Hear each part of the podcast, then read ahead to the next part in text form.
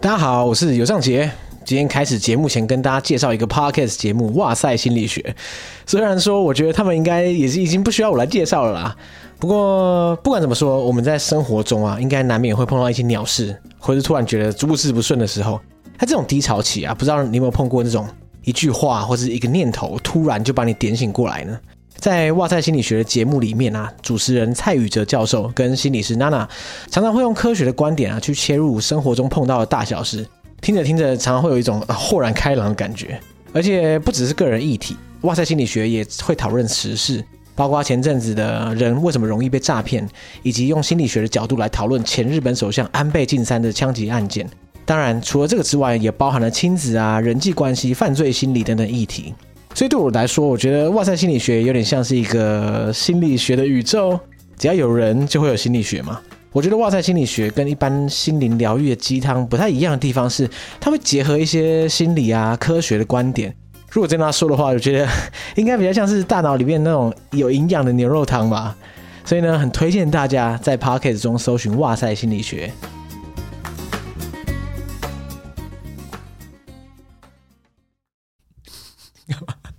干嘛？看到去笑场，太太正式 了，整个 setting，哎我有点好，又开始又开始这样。酝酿这个气氛堆叠到最高点开嗯始。大家好，我是尤尚杰。大家好，我是 Iris，欢迎收听《解锁地球》。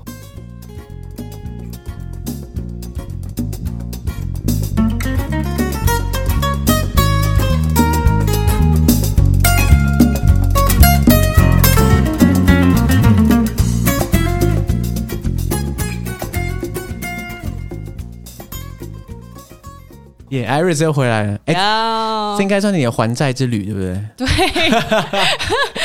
就我们上一次在节目上承诺要讲首尔，嗯，哎、算有承诺吗？应该是有提到好了。像有随便唠个话哎、对对对，而且你刚刚一讲，我才想到，shit，我有讲过这句话哎、 damn 过去的自己，对啊， 挖坑在那边。对，既然挖了就是要就是要跳了，对没对办对对，法。我回来了。身为一个 podcaster，只能这样子。没有，因为大家真的非常热爱你前面两集，这哦是真的。哦，对，哎我没有可以 没有没有你 so 哎 sweet 你没有感受到吗？哦，我有觉得好像蛮多人就是有留言，然后那时候我们不是还有在当年在 Clubhouse 还没有，对，我就是我还没连现在过期连我现在连 A P P 的名字都想不起来，你有感受到？ 对，我知道。有一个 App 叫什么？对，为什么它过气这么快？其实我当当时那时候我觉得气氛很好、欸，还不错啊，对，没关系啊，我们之后可以 IG 直播，好啊，好改走这个模式，这样。我 IG 感觉比较可爱，可以看到脸啊，干嘛的 吧？对对，对你来说应该是对，没有啊该我然后你要称赞我靠脸吃饭 吗？没有没有，可是我刚刚原本想这样讲，可是又觉得哎，刚、好像不太 OK，太撩了，所以呢，既然我们已经挖了，乱了阵脚。怎怎么会这样？嗯好啦，既然我们已经挖了首尔的坑，就是、嗯虽然过了很久，可是我们还是该来的还是要来啦。嗯哼，好来，当初哎、其实当初你就一直想要讲首尔、哎，并不是我我威胁你要挖这个坑的，是你自己自挖的、欸没有你就问我说有什么城市是你比较想要讲的？对嗯我想说哦，有几个城市我可能比较熟悉嘛。那时候想要讲印度啊，但你 说哦，印度我超多来宾讲 过，所以我想说哦对，OK 啊，我 fine，我我表情那么直白吗 没，有我只是说这个话题嘛，我讲过。 我想说，好吧，那首尔好像没有在你节目上面听过对，甚至韩国我们只讲过一次，那时候讲釜山。哦。哎、釜山我反而去都没去过、哎，嗯，我听过身边的朋友去韩国玩的，大概就几个选择：釜山啊，然后首尔啊，嗯或哼，者济州岛。哦，对对对对对对，对然后其他地方我就不太熟了。我也算是一个韩国麻瓜， 可是因为你知道，现在身边对于韩那种就是韩国通越来越多。哦，真的，真的，有些人真是如数家珍。然后这个这个这个这个这个，我就干天哪！所以你是没有去过我没去过韩国，然后我对韩国的流行文化，或是甚至不是流行文化，各种文化历史都不太熟，哦，OK。这蛮神秘的。其实我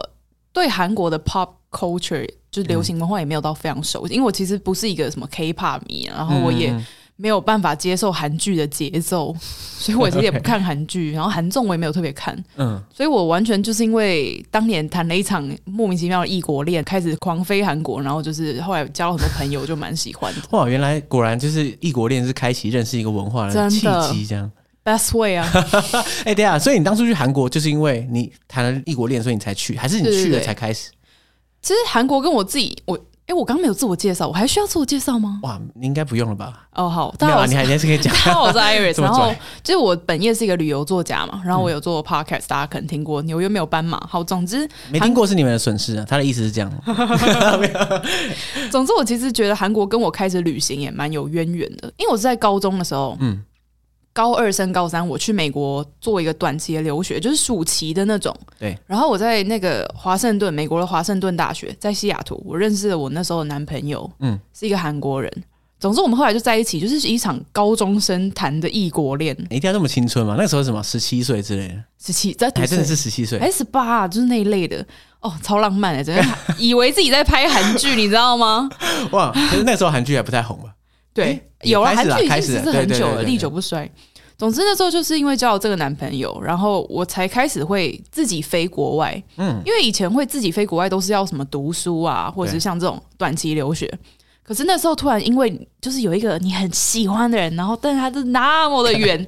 所以你就会开始很认真的在上网看机票，嗯然后说哦台湾飞韩国好像五千一万之类，然后开始很认真存零用钱，哇就为了买一张 机票。看，这是高中女生的恋爱故事。对啊，哎、我其实因为我我知道你要讲首尔，是因为你对首尔很熟，可是我不知道是如此的，就是早熟，就是早好 这说么这么早就，你说从十七岁就开始？对我以为你是什么几年前在海在首尔待过这样。不是，我那时候在书上就有看过你专门写首尔那一部分，嗯，可是因为我一直很怕破梗，所以我就无法认真看这样。结果我想不到，哇，是这么久以前的事情对，啊。嗯，哎、这样想起来，我现在几岁？十年的渊源的几乎十年。所以其实这一集就是回到十七岁的概念。 青涩恋情。总之，就是因为那时候交了男朋友嘛，然后那时候我才开始会一个人出国，而且我那时候才意识到，原来出国是一件很简单的事情。嗯，因为我觉得小时候都会觉得，哦，出国很麻烦，你要准备什么行程对，然啊，后干飞嘛？机啊不会搭怎么办？这样，对然后可是东西看不看不懂这样。当你有一个很确定的目标，就是我一定要见到这个人的 时候，就只有这张机票是必须要的，剩下的不重要。我只要有钱可以买一张机票，我就起飞了。而且还有一个还有一个重点就是，你知道有人在那边等你啊，对对对所对以对，你不会说我完全跑一个地方去啊，不知道手足无措这样。对，所以我觉得韩国开始让我觉得，哦，原来旅行不是一件很困难的事情。其实你只要简单的开头做好了，后面其实都会蛮容易解决的。就顺是水推舟下去就对对了。对对对对，哇，所以韩国算是你的旅行启蒙了。是啊，他完全是。嗯然后那时候是因为谈这场恋爱，常常飞韩国，我在韩国也飞十几快二十次了，十几二十次，但我都是去首尔。就一开始是因为谈这场恋爱嘛，然后后来又换了一个男朋友， ？哎、也是韩国人不会吧也是韩国人， 哇，离不开首尔，哎、也是首尔人也是首尔人，哦。对对对，总之我就是感情历程里面交了两任韩国男友，后来哦第二任分手的时候，其实我原本。蛮好笑的是，因为我订了一张机票是要去找他。我第二任男朋友那时候在当兵，你知道韩国的男哦生当兵要当两年，对，哇，所以就很久，然后就想说，哦，他那时候刚好放假，我就订了一张机票去找他。嗯，结果在出发之前我们就 分手了，机票可以退吗？不行来啊得， 及啊，不行啊！所以我想不说能，求他，哦我分手了。我就硬飞。反正那一次我就是变成我自己去住韩国的 hostel，、然后你知道我从出机场的时候，我真的是觉得很陌生，就是我已经已经来十几次了，但我第一次出机场没人接， 你知对道吗？，然后来到一个没有他的首尔，对，然后那是我第一次在韩国一个人旅行，嗯，。结果超好玩，我玩到放飞自我 我幸好分手了。对，就是我是抱持着一个失恋的心态，然后我走在这些街上，我一定会哭吧，妈的！结果我反而在 hostel 里面认识了非常非常多的朋友，嗯然后这些朋友也变成我后来会一直在反复去韩国的原因。我一直觉得，就是分手之后是人生前进的最大动力。嗯，看来果然是真的，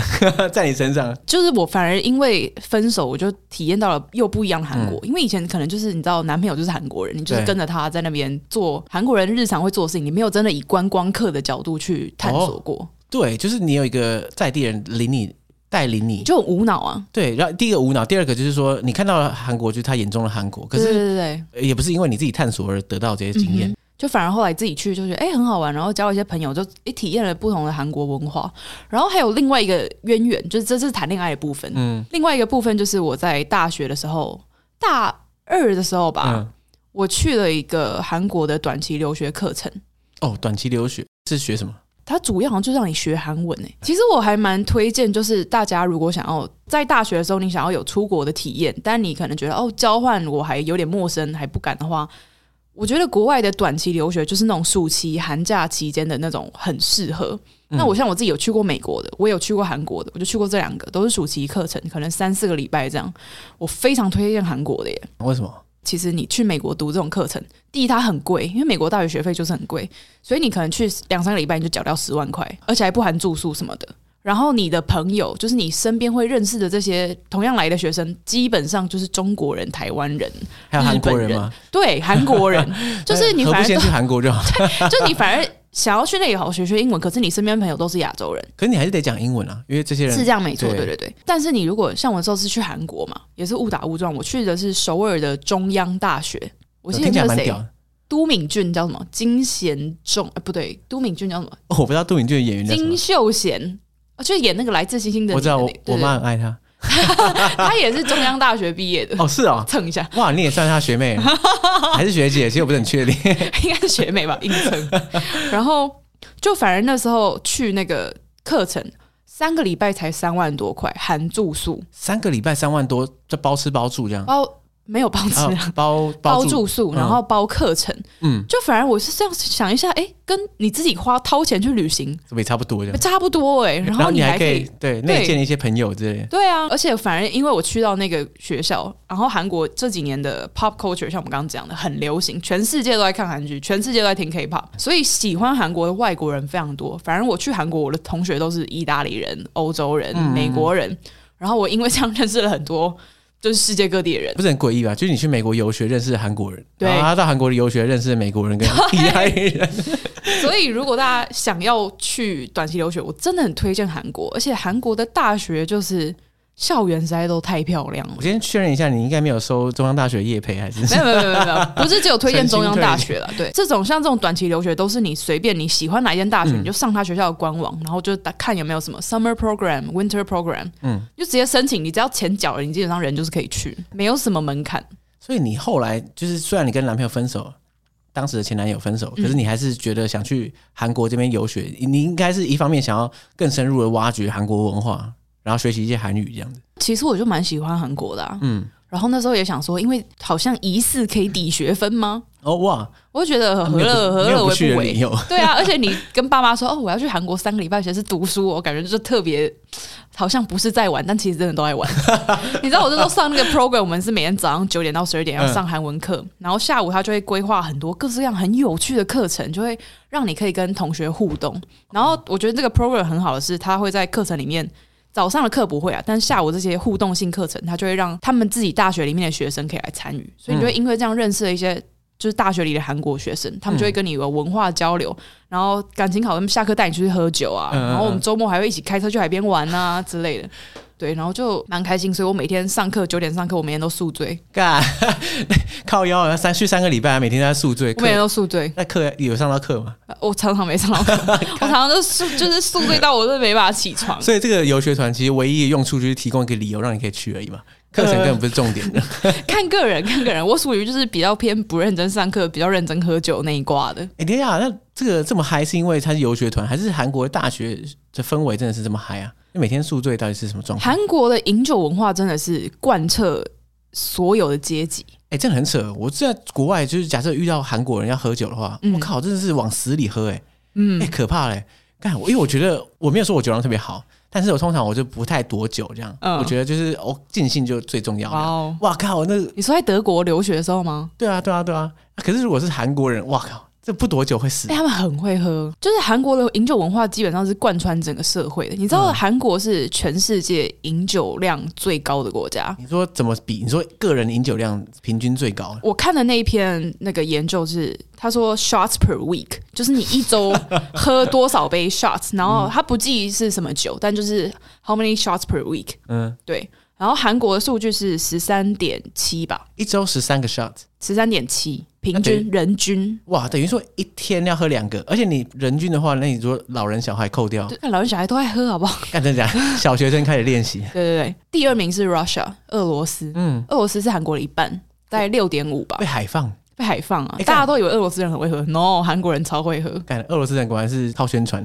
你知道你知道台湾多少吗？哇，哎、对啊，这有趣耶，让我猜一下，你说俄罗斯六对不对？那我是六点五，我觉得台湾应该很少啊，根据我的观 台察 湾，人超不会喝酒的，对啊，两个 shot，一点三，哎呦，我们直接是韩合国理啦十分之一，我觉得对一点三是合理的数字。 我说就我认识的台湾人， 真的嗯，哇，喝酒量是十倍，这是什么概念？难怪好，那我现在我终于理解为什么就是在酒场上被韩国人海放， 那也不能怪我吧，对不对？就是一个从小的级别就不一样，对训练输在起跑点对。输在起跑点，就是这么回事。就是韩国他们真的是你要跟一个人社交，嗯嗯，不可能不透过喝酒就能做到，不喝不行，不喝不行，绝对就是要喝。看，所以那边的大学生见面就是先喝再说，对，是什么都喝吗？还是怎样？到底基本上最主要就是烧酒哦。By the way，烧酒是全世界销售第一名的酒种。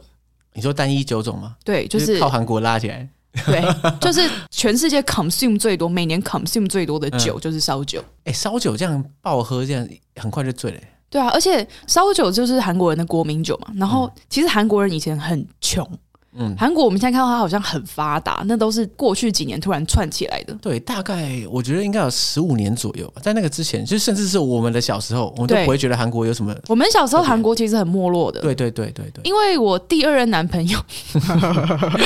第二要改任个韩封号国吗， 第二任韩国男朋友哦、b y the way，我是读东海大学的，所以所以然后我第二任男朋友他的父母，嗯，他们都有来台湾读过书，哦哇，我这个渊源是怎样？就他们那时候觉得他台妈湾妈很来屌，就是在台湾国以外前留很学，屌，台湾以前海放韩国、欸，经济啊、教育啊各方面，就是他爸妈那时候还跟我说，他们来台湾读书的光景。那时候韩国还很没落，就他们年轻大学时。比如说他爸妈二三十岁那个时候，他说来到台湾的机场，一直盯着看，觉得哇，吓死花花世怎界，么这么豪华？ 哎、你要想那是不久前哎、然后你对啊现在去看韩国人穿机场，反而是我那边 哇哇，这么这么大，他们这两代人已经见证这个时代的变迁了。有一天搞不好，就譬如说我的儿子女儿，他可能认识德国人来台湾念书，我说 看桃园机场，怎么那么漂 亮？可能要我们要超越德国，因为另外一种 level 上的难度。对对，这个门槛比较高一点点。对对对总之其实韩国在很短时间内它就有这么巨大的转变。嗯嗯，所以其实韩国人过去是很穷的。那烧酒之所以会可以成为国民酒，就是因为烧酒真是便宜到一个没有极限。哦，你一直说最便宜可以让你喝醉的东西，因为烧酒其实烧酒的酒精浓度最早以前是二十五趴，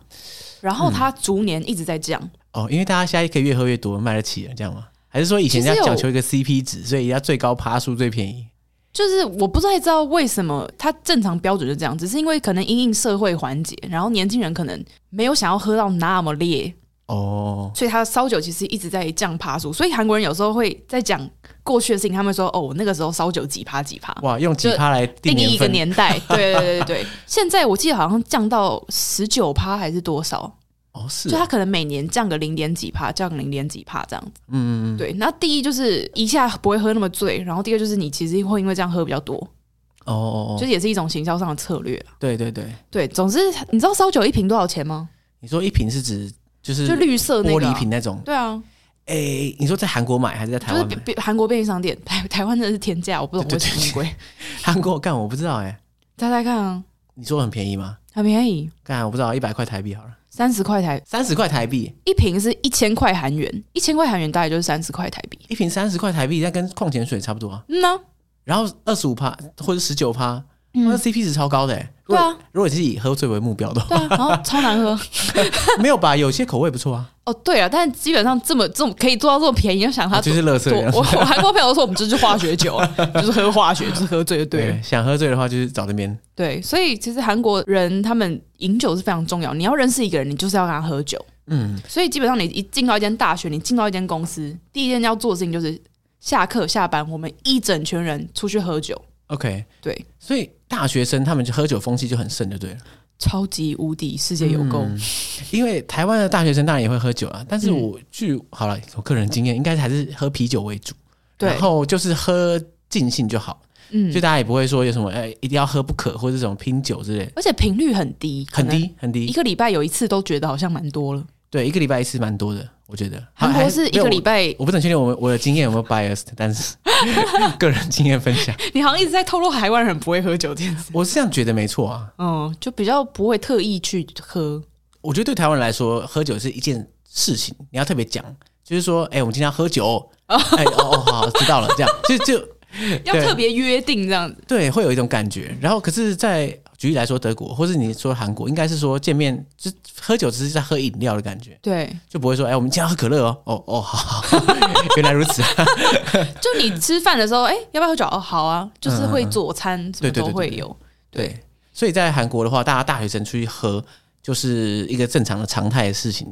几乎就随时都在发生这样。对，你要社交就是会有酒，而且他们会有很多不同的饮酒文化。像是比如说，在韩国阶级很重要，就是你见到一个人，嗯你先问完他叫什么名字，第二个你要问的就是年纪年龄，对哦对我听过，就是像泰国好像有这种类似的传统，就是说问完之后，然后哎几岁这样，嗯好像要叫到很细，就是叫几月，如果同年的话还要几对月也要对分。一定要分，差一天都有差。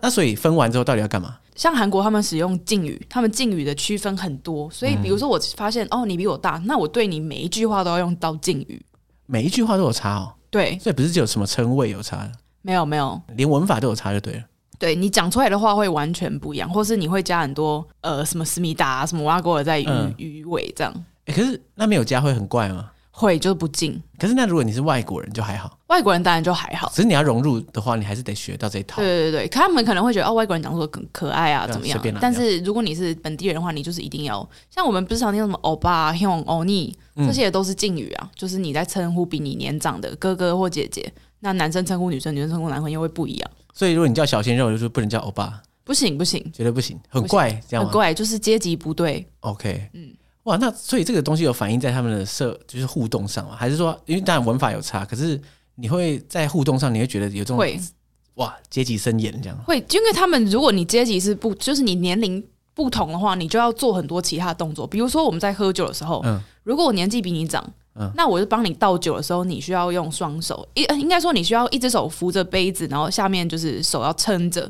那个杯底，哦，因为年长的人帮你倒酒，所以你要对尊敬一波。对你就是要两只手端 酒，然后 OK 端完之后你不可以直接喝，你要侧身，你要侧身转过去喝酒。不能面对别人喝酒，你如果对方是比你年长，你不能面对他喝，这是平辈在做的。 那不是啊？可是这样的话，等于说一堆人十几个人在喝酒，然后我还要旁边全部都是你，你这样年龄很复杂，那我再来面对谁喝？就那锁只定要一是个年纪最小的，一直对他猛喝，就还是要看场合。但比如说，如果是工作场合，或是这个人是你学长啊，他们比你大，社团的什么，你基本上你就是要转身过去喝，那不是一堆人是背对别人在喝酒的没有没有到背 对，就四十五度，哦，就是就别开嗯侧身侧身，对对对。哇，这么严格，对啊，像我那个时候韩韩国男朋友来我家找我嘛，然嗯后就会跟我妈喝酒，然后他就是礼数很多，你知道吗哇真的？就全躲在我套妈这样说子，你不用这样子，你不用侧身喝什么 喝酒喝到躲到厕所里，然后 哎太远了吧？ 靠腰就你不是在吐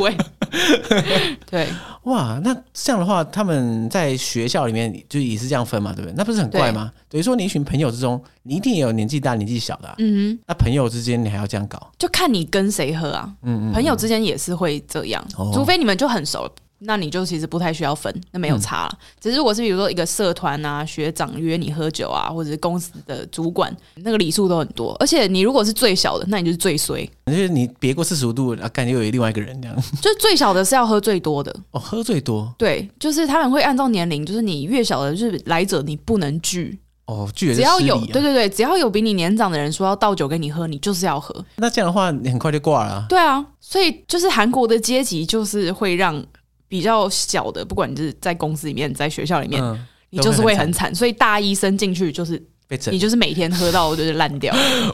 大一就是有那么严酷的训练，。对，或是你是公司的新人，那你就准备喝到烂掉。但我总觉得韩国的文化中很多这种潜规则，对啊所，以你你不讲不知道哇，讲出来真的是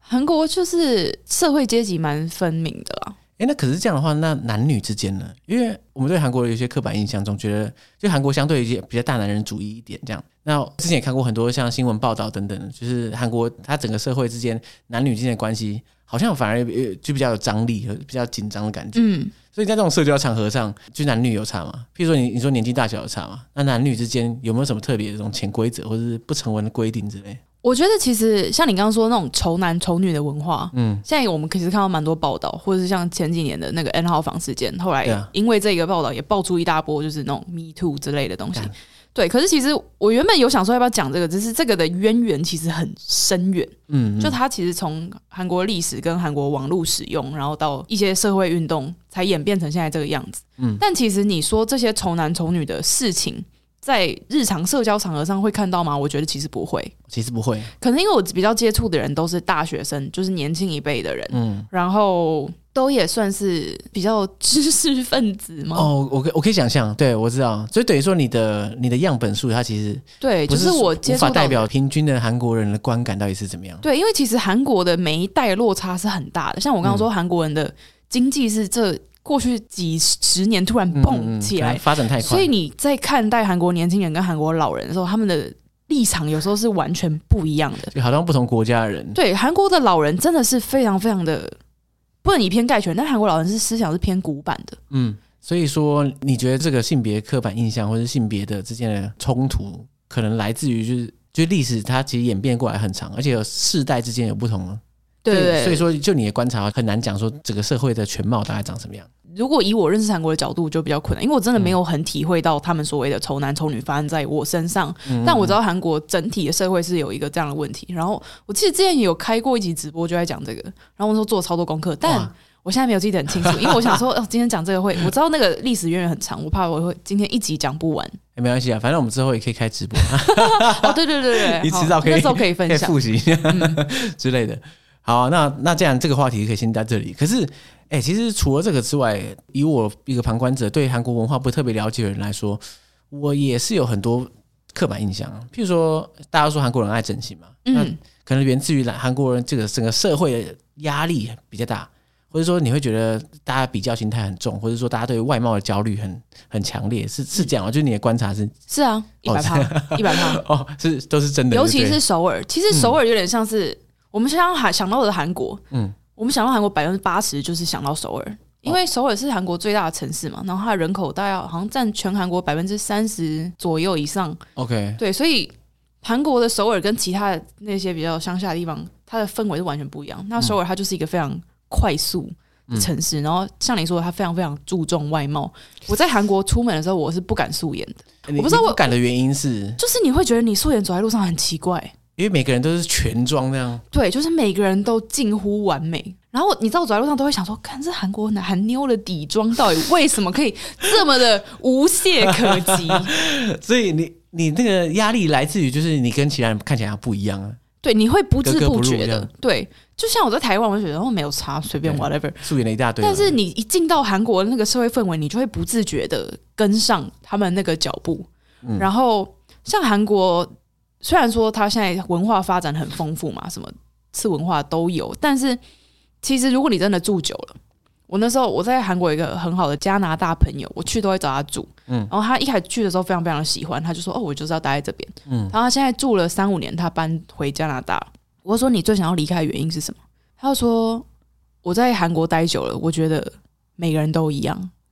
就是这是一个没有 diversity 的社会。嗯，但你真的仔细看大方向，的确是的，就是韩国是一个很追求流行，嗯嗯，就现在真的是你现在流行什么，大家就会一窝马蜂上全部变一样，对吧跟上。尤其是你从你光走在路上看服装，你就知道了。对对，就是而且甚至你不用到韩国，你到譬如说欧洲国家旅行的时候，你看到那个景点出现的韩一国群人，人，然后他他不管从长相、发型、眼镜、打扮，你就瞬间可以知道哦，干这一定是韩国人，因对为就是那样子。对但如果你在海外的话，你不会觉得什么不好，是因为你你很容易辨识出这群人，所以你觉得很有趣，你说哇韩国人呢这样。可是你如果你在韩国是整个社会都是这样的结构的时候，你会觉得会不会觉得有点恐慌呢？你真的是走在路上，就是一直看到人家撞衫欸呢、嗯，就是有，比如说，我记得我有一年去的时候，很流行穿短裙，嗯嗯，然后就是每个人都穿一样的裙子，或是有一阵子很流行穿超级长的，我不知道为什么有一年冬天流行穿超长的那种巨大米其林式的外套， OK，黑色的，就从头包到尾一整圈，嗯，每个人都穿。那个程度是在，你就觉得走在路上，百分之八十的人穿的衣服都是一样的。嗯因为很多人说韩国社会比较讲究就集体主义这样，对然后如果你跟别人不一样，就觉得有点怪。对，你会觉得自己格格不入。嗯，而且他如果说流行文化这么强势的情况下，他很容易就塑造出来一个大家需要 follow 的准则。嗯哼，明星都这样穿嘛，对不对？K-pop 都这样做，那很容易就形成一个社会风气，哦，这样是最赞，那大家最好跟他一样。对啊，外貌焦虑的话，女生也是，基本上每个人或多或少一定会整一下啦嗯嗯嗯，对，然后比如说你有一个我自己蛮觉得很有趣的光景，就是我可能每个礼拜五，礼拜五是韩国就是很热闹的一天，他们礼拜五有一个专门的词汇来形容这一天，叫做 brugum。呃，这是韩文吗？Brugen。 brugum， OK，它的意思就是说 b r u 是火的意思，嗯，那 gum 就是礼拜五，所以就火是的礼拜五如火一般的礼拜五， 就是你礼拜五那个晚上，你就是会出去嗨。绝对会喝挂这种感觉。对，然后那天晚上啊，你基本上进到尤其是江南或者是大学附近的地铁的厕所，嗯，你就会看到一个很有趣的光景，就是所有的女生全部围一排，嗯在镜前面补妆。可是夜店厕所不是本来就这样子吗？不是夜店，是地铁站。哦哦，你觉得地铁站啊？对，所以它只是那个很 fancy 区的地铁站，大家疯狂补妆，就准是备一去 party 整。排女生全部都在补妆，然后。 那时候还看到一个，我觉得很屌，就是他们会带什么离子夹啊，然后吹风机啊，嗯，然后就是开始随在身携带，然后对对对，然后就开始在那里做造型，哇，超屌的。我至少在应该说我在台湾也没有经常女厕看到这种光景过，所以 对，这样哦。你台湾的话，我真的很没有看过这种场景，就是你可能一个两个人在那边补妆合理，嗯对我也会补妆，只是你没有看过那种全一套设字备排搬出开的。来，然后每个人都这样。对，然后就觉得好夸张，然后刷牙干嘛的？嗯，对于自己的外貌，他们真的是非常非常在意，而且外貌很大的会影响你在社会上被对待嗯嗯嗯，的方式，这是他们外貌焦虑的最主要原因啊，就是你真的是长得越漂亮，你的机会就越多啊。所谓机会包括工作机会、跟人际相处，还有一些各对种方面这样。对，工作上啊，像你的交朋友啊，然后基本上地铁里面百分之八十的广告都是整形相关的，百分之八十都是整形，就是你基本上你就是一直看到整形相关的广告，脸的也好啊，像我有一阵子去韩国的时候，每一台地铁都在播放抽脂广告，而且它就会把脂肪弄得很可爱，比如说拟人化，说 哦，脂肪就是这样可爱的粘在你的大腿上，要把它除掉哦，什么之类的，就是你真的是整个社会潜移默化的一直告诉你说你就是要漂亮，嗯你，每天看到的广告就是这一些，对，所以你很难不去觉得哦，我好像对要我是不是抽个脂，应该要要怎整样个怎样哪里？对对对，那这样的话，你在那边待的时间，你会觉得压力很大，还是你待的不够久？其实不会，呃，我我因为我都是短期短期一直去嗯嗯嗯这样，然后我自己的生活圈也不是极度韩国的，嗯因为我认识的韩国人都是比较愿意开放接受外来的资讯，或者是他们可能混过一点洋墨水，或是就是单纯在韩国的外国人，对，所以我的生活圈不会那么的紧张。嗯嗯，但其实我知道很多完全韩韩国完全体的人， 就是我相信你在国外有遇过，你可以完全看得出来，就是韩国人在国外，如果他极度韩国化的话，嗯他不太跟外国人交流。呃，对他们会成形成一个社群，对，就是韩国人会自己一个圈圈，他不太管外国人在干嘛，他就觉得哦，我就是韩国人，我就在这里生活，然后我就交一堆韩国朋友这样。对，那那所以说，在这个你不是那么韩国化的这个社群中，大家呃，如果说包括外国人，就是非韩国人嗯，聚在一起的时候，他们怎么样看待这个感觉啊？我是蛮好奇的，什么意思？就是说，像你以一个外国人的视角来看韩国这样的这个社会氛围，我只是好奇说，以不同世界。比如说像我们是来自台湾的，我们的文化背景，那有些文化背景可能来自可能美国啊、意大利啊，或者是加拿大、啊、之类的。那他们在观察这个韩国这个社会的时候，他们到底是怎么样的一个感觉？我觉得久了你会觉得第一很冷漠，然后第二很假，很假是不止外表假，而是整个社会的氛围。对，然后像我那另外一个朋友说，就是大家都很像，所以待久会觉得有种无趣的感觉。就是待久了，你在韩国生活久，压力是蛮大的。我所有认识的韩国朋友，就是他们从小在韩国出生长大的人，嗯，我很少听到一个人跟我说我喜欢韩国，我每个听到的都是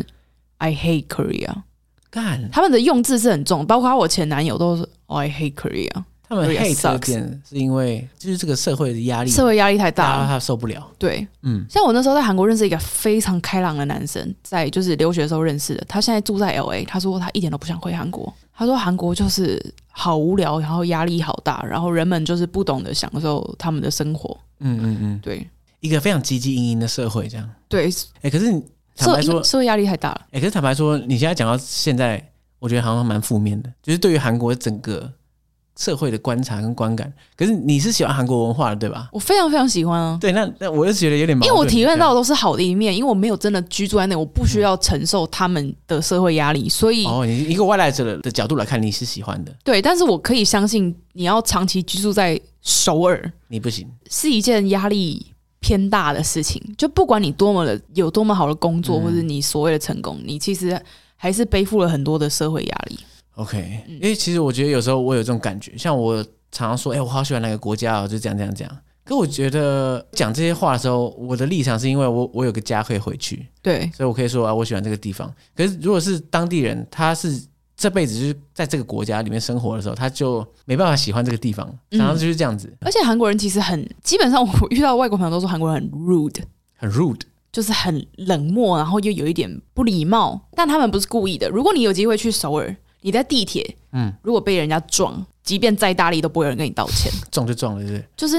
你走在路上，你撞到别人什么，他们是不会道歉的。然后你比如说台湾人有一个很好习惯，比如说我今天打开一扇门，后嗯面有人，帮他开一下。如果我教养不错，我就会帮他，你 知道留一下，撑一下这然后说样哦哦，对对对，韩国人绝对不会做这件事情，咚，就是他不 care 你在他前后左右，他就是自己一个人来了又走，这样就是一些社会上的小细节，其实他们是很冷漠的族群。所以你说你喜欢韩国文化，那你喜欢的点是哪些啊？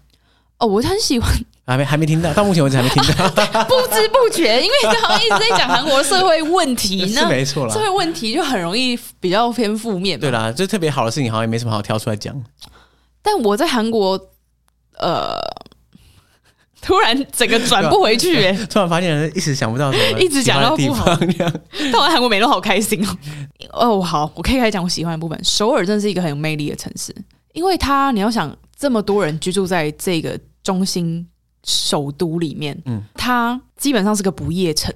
可是它随时会有活动跟 party 啊什么之类对，的。就是二十四小时你都一定有地方可以去，而且韩国很多咖啡厅都是二十小时的，二十四小时的咖啡厅，满街都是。所以你半夜两三点想要喝一对对杯，对，你要喝一杯，你要读书什么的， 你要约会，半夜什么事情都可以做，没有半夜不能做的事 情。然后餐厅、酒吧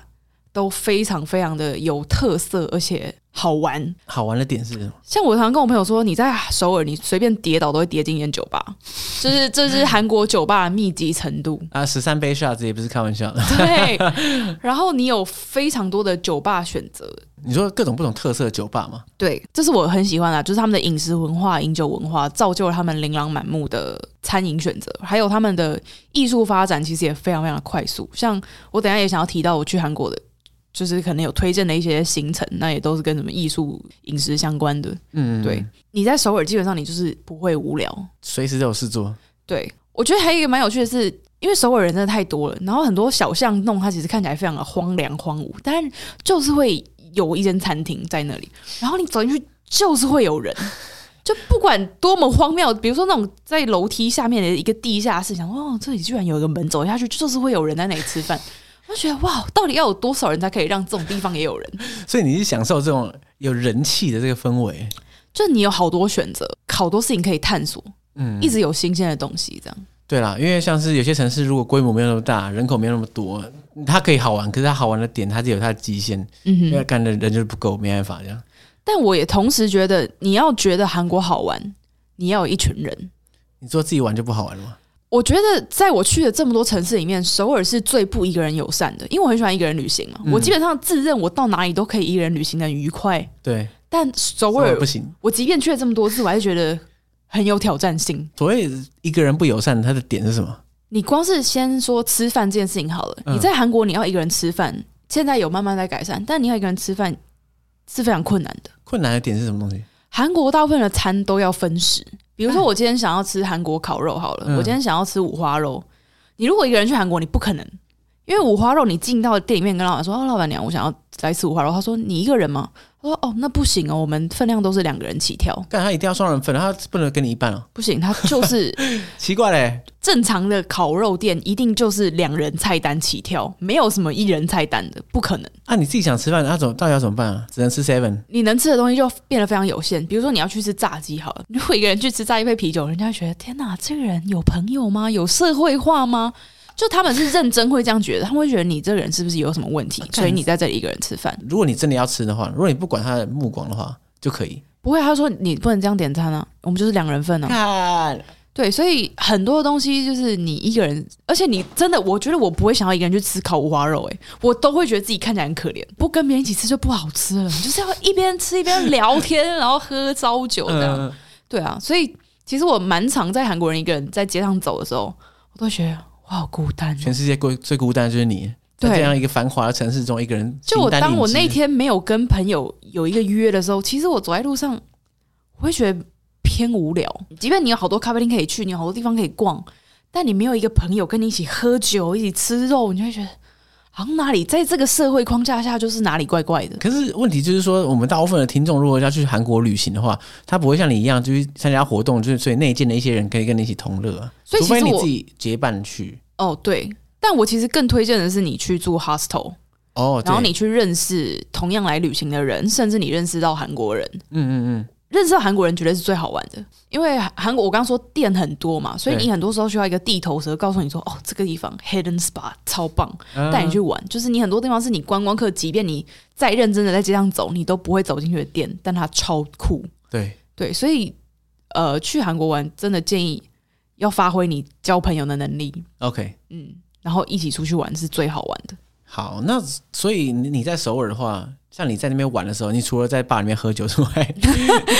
感觉好像我都在巴黎，对我怎么觉得啊？ 难难道大概你百分们。之八十的时间吧对你这么去一些其他地方吗？应该不是所有时间都要泡在对坝里啊，面，对啊，对啊，对啊还。有坝的地板上之类的。嗯，好，我推荐几个，如果你一个人去首尔的话，我很推荐的行程好了，因为我蛮常自己一个人在首尔，就是漫无目的的闲晃。哇，可怜啊像 了，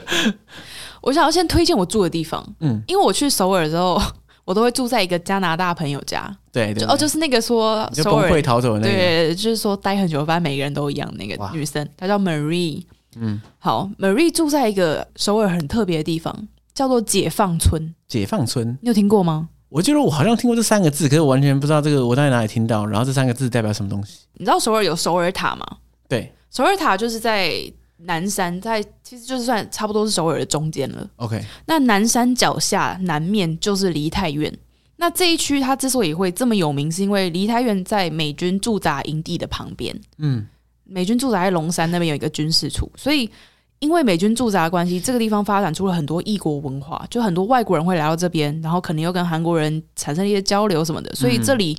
异国文化、美食啊、酒吧是遍地开花。那你在韩国，你想要体验一些不同的饮食风格啊，你就会来到这里。然后他后来也慢慢加入了很多韩国人自己的小店家什么，所以就是去那里很热闹啦。 OK，那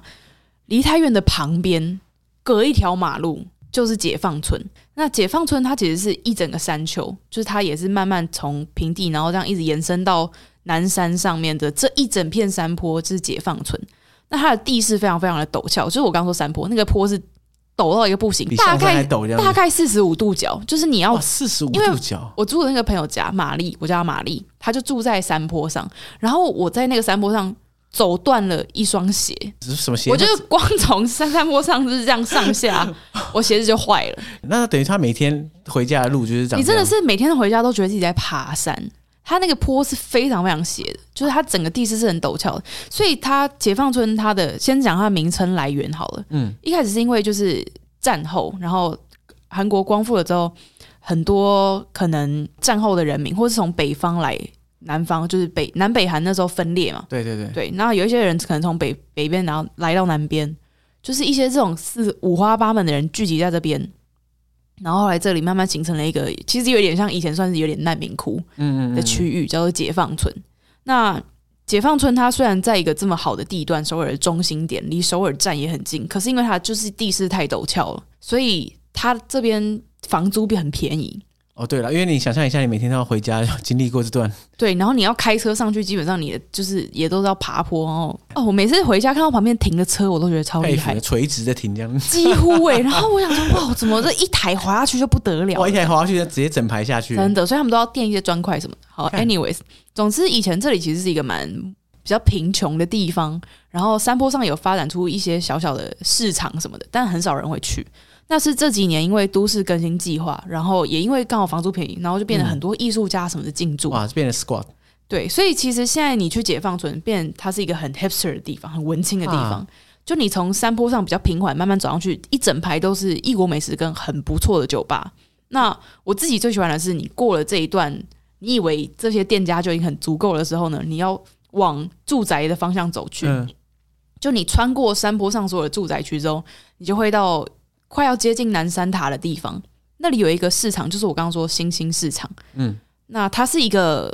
已经七十年左右的市场吧，然后慢慢的曾经很兴盛，然后后来又没落，到现在很多店就进驻。那那个市场很棒的是它的景色很好，景色很好，哦，因为它很高，对不对？对，其实你从解放村的山坡这样一路往上爬，你每一次回头，首尔就长得不一样。这是我很 enjoy 的一个地方，就是我每次回家爬坡的时候，我就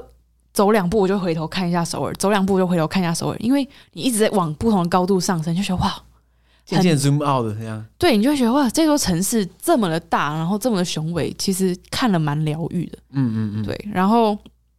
你走到那个山坡上的时候，它有现在有很多特色的店家、咖啡厅，然后他们都会有超大片的玻璃窗啊，或者是你可以爬到呃餐厅的顶楼啊，然后会有一些顶楼的座位，你就可以俯视整个首尔。嗯，那里其实是我觉得我最喜欢的，就是在首尔我最喜欢的一片风景，就是从解放村的山顶上看下去。如果要看首尔夜景，或是首尔整个城市的总览的话，就是从解放村上面看下去最好。我最我我个人最喜欢，嗯对，嗯就你不用说，你真的要跑到南山塔上面什么，你就是在山脚下的一些咖啡厅啊、餐厅，然后你看整个从夕阳的变化到夜晚，真的真的非常非常的漂亮。嗯，干，好棒哦！而且你还住住在那边，不是更爽？就对是啊每天早上推开门，哇，迎接你就是整个城市，也没有啦，是对面邻居的 窗好口。干。好，走两步出去之 后就，对，所以呃，解放村是我个人非常非常推荐，如果你有机会去韩国的话，近几年嗯一定要去的，不要只去离太远。 OK，好，嗯记得往上再走一点路。对。然后呃第二个我非常非常推荐的行程是，我蛮少看到台湾人做这件事情的，什么？但是我最喜欢在首尔做的事情就是在汉江旁边骑脚踏车。汉江旁边骑脚踏车？你知道海呃首尔分成江南跟江北嘛？因为对对中对间有一条汉江贯穿。嗯，那汉江的规划其实是非常非常完善的，就是汉江的两边都是汉江的一些清水公园。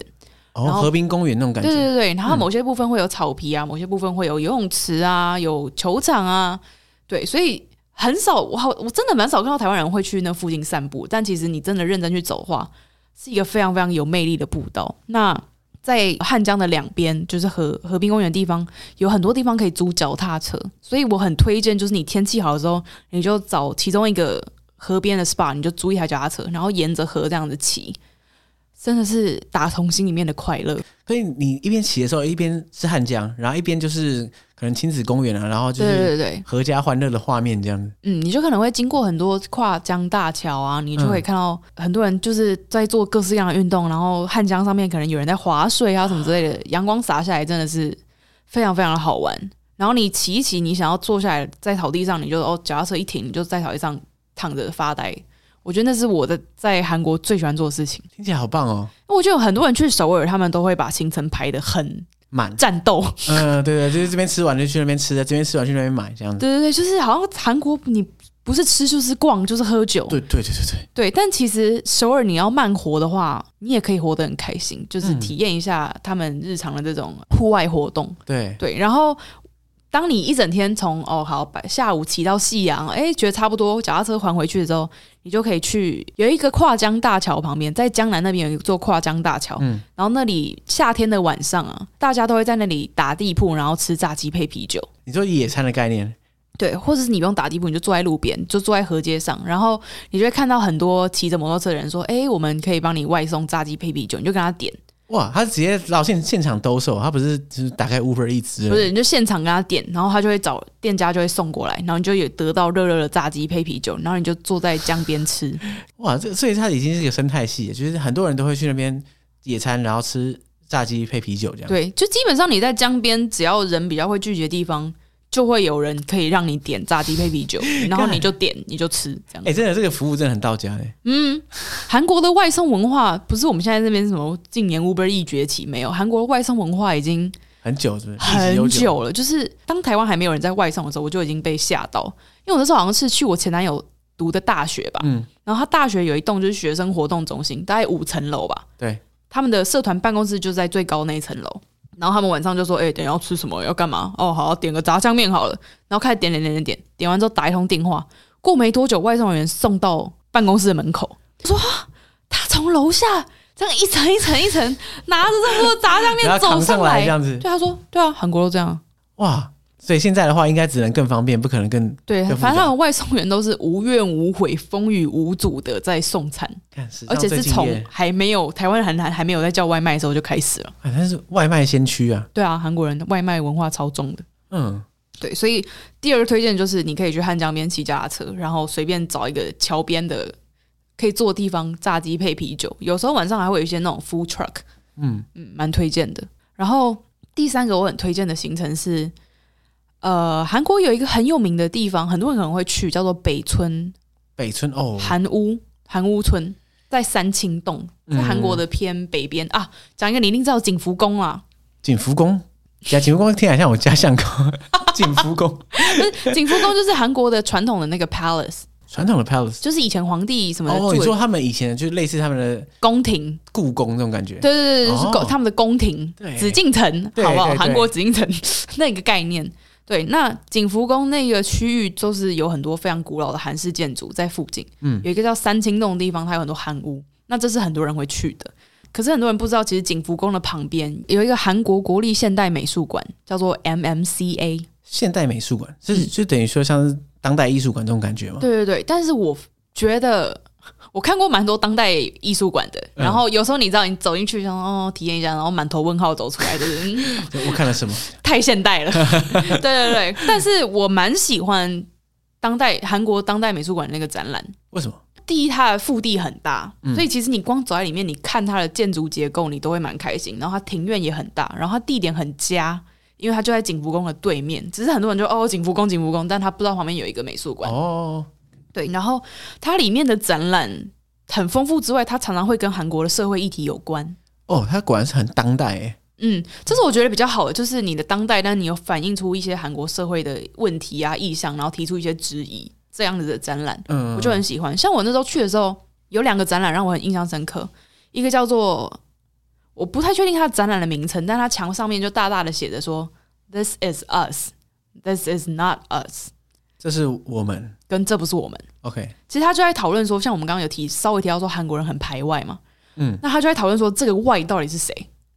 你排的到底是谁，就怎么样才算是我们，怎么样算是我们以外的？对，然后他那个展览就是说，他给发放了一份问卷，问很很多的韩国人，就说你们心目中定义到的我们到底是谁？比如说，哦，在韩国出生的就算嘛，那在韩国海外出生的韩裔华侨呢，或者说你原本出生在韩国，但你后来去国外住的呢？那来自外国的人呢？嗯就它有一排选项，然后让大家去勾，你会发现，哎、每个人勾出来的选项都很不一样，对，然后蛮多人都很局限。像我看到一个，他们就很多人都觉得，我真的很震惊的是，很多人觉得，哎、如果你是在海外出生的韩裔，那你也不是我们，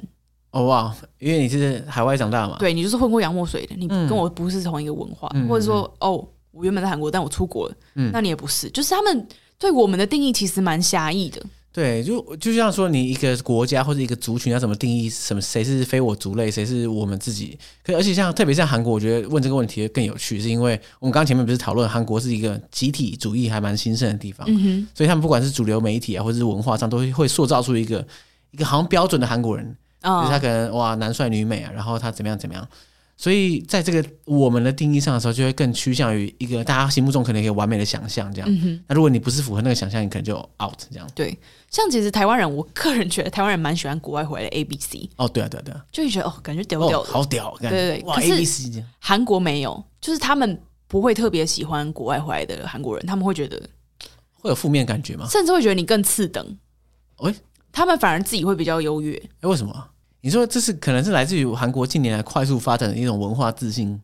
而感受到的那种感觉啊？就他会觉得他不是说我比你好或怎么样，他就觉得我们不一样，哦，然后你就是外来者。嗯，他会有一种呃，就觉得人家崇洋媚外的这种啊负面观感的感觉。其实韩国人不太喜欢美国人，呃，怎么说啊？就历史脉络上来看，对啊因为韩国人之所以我们会觉得韩国人排外，其实很大部分是跟历史比较相关。像我嗯们最早你就追溯到可能古早时期，因为韩国夹在中国跟日本中间，那他一直被这两国的势力侵略， 对所以韩国人一直都有一种在夹缝中求生存，然后导致他们可能比较对外人不太信任这样。对，然后他们也会比较有自己的民族感。就当你也亡国感很重的时候，你个人就会更团结嘛。对对对，对，那到比较近代的话，就会有韩国，像我们是说日据时期，对对台湾对经历过日据时期，但韩国不用这个词，韩国人称日本人统治他们的时候叫做日帝强占期。哇，这个已经表就是已经隐含了很多就是对历史的诠释，这样。对他不是觉得说哦，你们就是来统治我们，他是觉得你强占了我的国家，然后你逼迫我做很多事情。因为像台湾受台湾算受到日本比较好一点的对待吧，有好有坏，但整体来说是比较温和的。但日本人对待韩国人的历史，从历史角脉络上来看的话，是比较残酷的。嗯，对，所以韩国人从那时候就开始蛮排斥日本人，所以老一辈的韩国人基本上是很讨厌日本的。嗯，可以想象。然后在日帝强占期过后呢，又经历了冷战，冷战的时候又韩战嘛。那那时候韩国被分成南北韩，那对北边就是中俄势力，南边就是美国势力。这场战争打了三年，死了一大票人，但说真的有什么改变吗？没有，三十八度线还是三十八度线，所以他们就会觉得外国人在我的国土上面这样子的战争厮杀，但其实没有带来任何的改变。对对对，就是等于说，嗯不管是南韩还是北韩，就是打了这场代理战争，然后事实上背后就是苏联啊、美国啊在操作。嗯，还有另外一个像早期蛮有名的一个社会事件是光州学运，你有听哦，过我吗？知道，我知道。对。那其实光州学运的时候，当时候啦，消息封锁，但是也死了蛮多人。军队就是以武力镇压民众嘛。那那个时候，应该说那时候美军势力也是知情，但他们就默许这件事情。哦，所以他们本来就掌握有这个军队镇压的事情，可是他们就我什么都不作为，这样。对，他就默许了当时候的领导者说：“OK，你就去镇压。”所以这也让韩国人对美军的观感不是太好。像我在很多在韩 国的美国朋友，他们都会说：“哦，没有，我出去都跟大家说我是加拿大人。”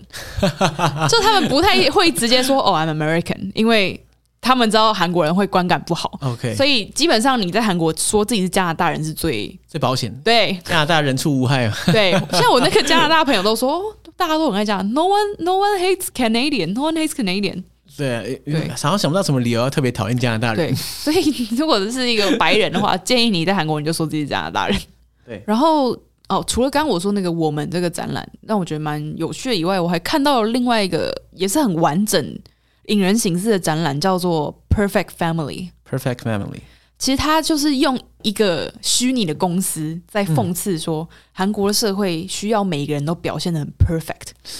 他这个公司还写了一串介绍，他说：“哦，我们这个公司创立在二零零五年，那我们立志于呢，提供你最优质的父亲的角色、母亲的角色、小孩的角 色。它是一个家人出租公司。嗯嗯他就会说：哦，如果你今天需要去一个什么样的场合，你需要一个女朋友好了，我们就会出租一个 perfect girlfriend 给你。嗯，你符今天合一切的社会期待。对，或是你今天哦，你要去呃参加朋友婚礼，我们可以出租给你一个 perfect dad。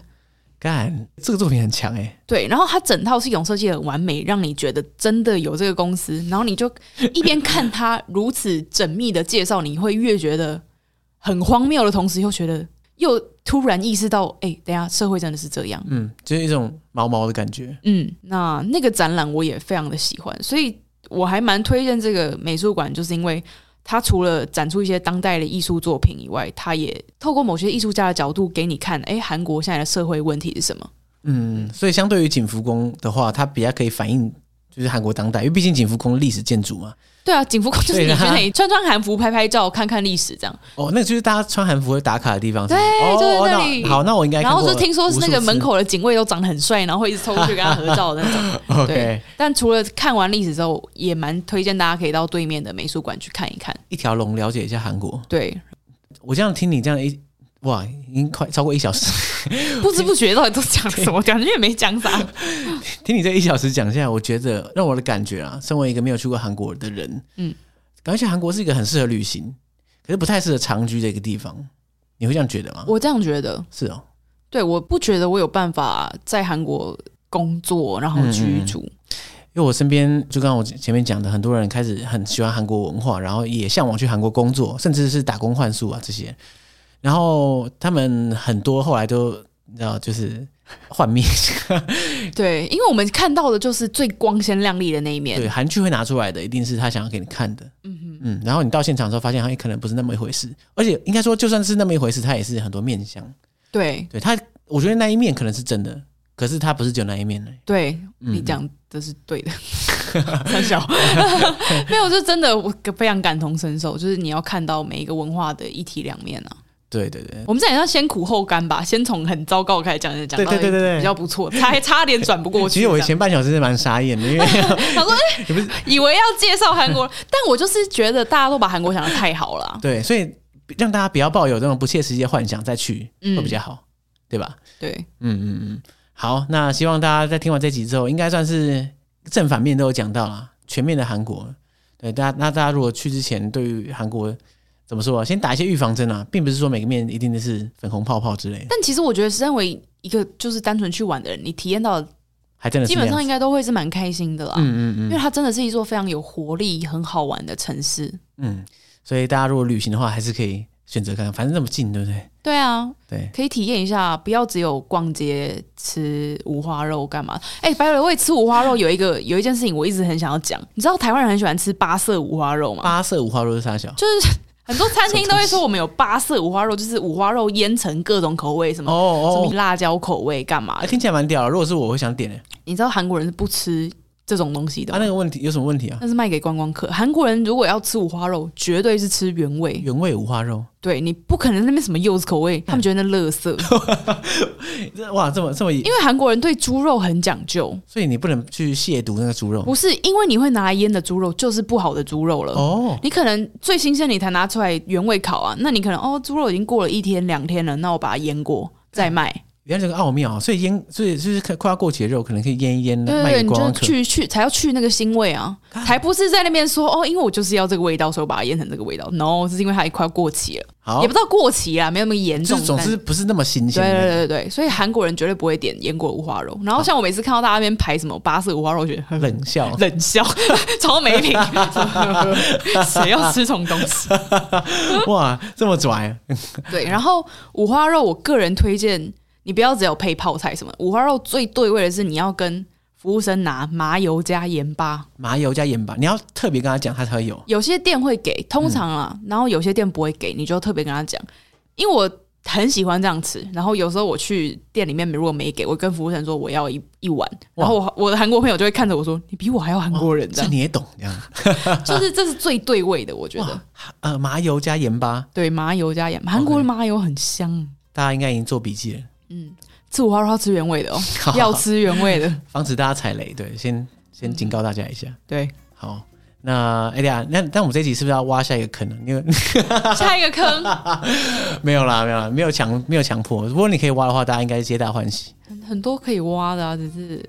都可以啦，看你哇能够让我讲哪里。毕竟我的印度被打枪，好了，也没有说不行哦。等到这个印度的 CD 时间过了之后，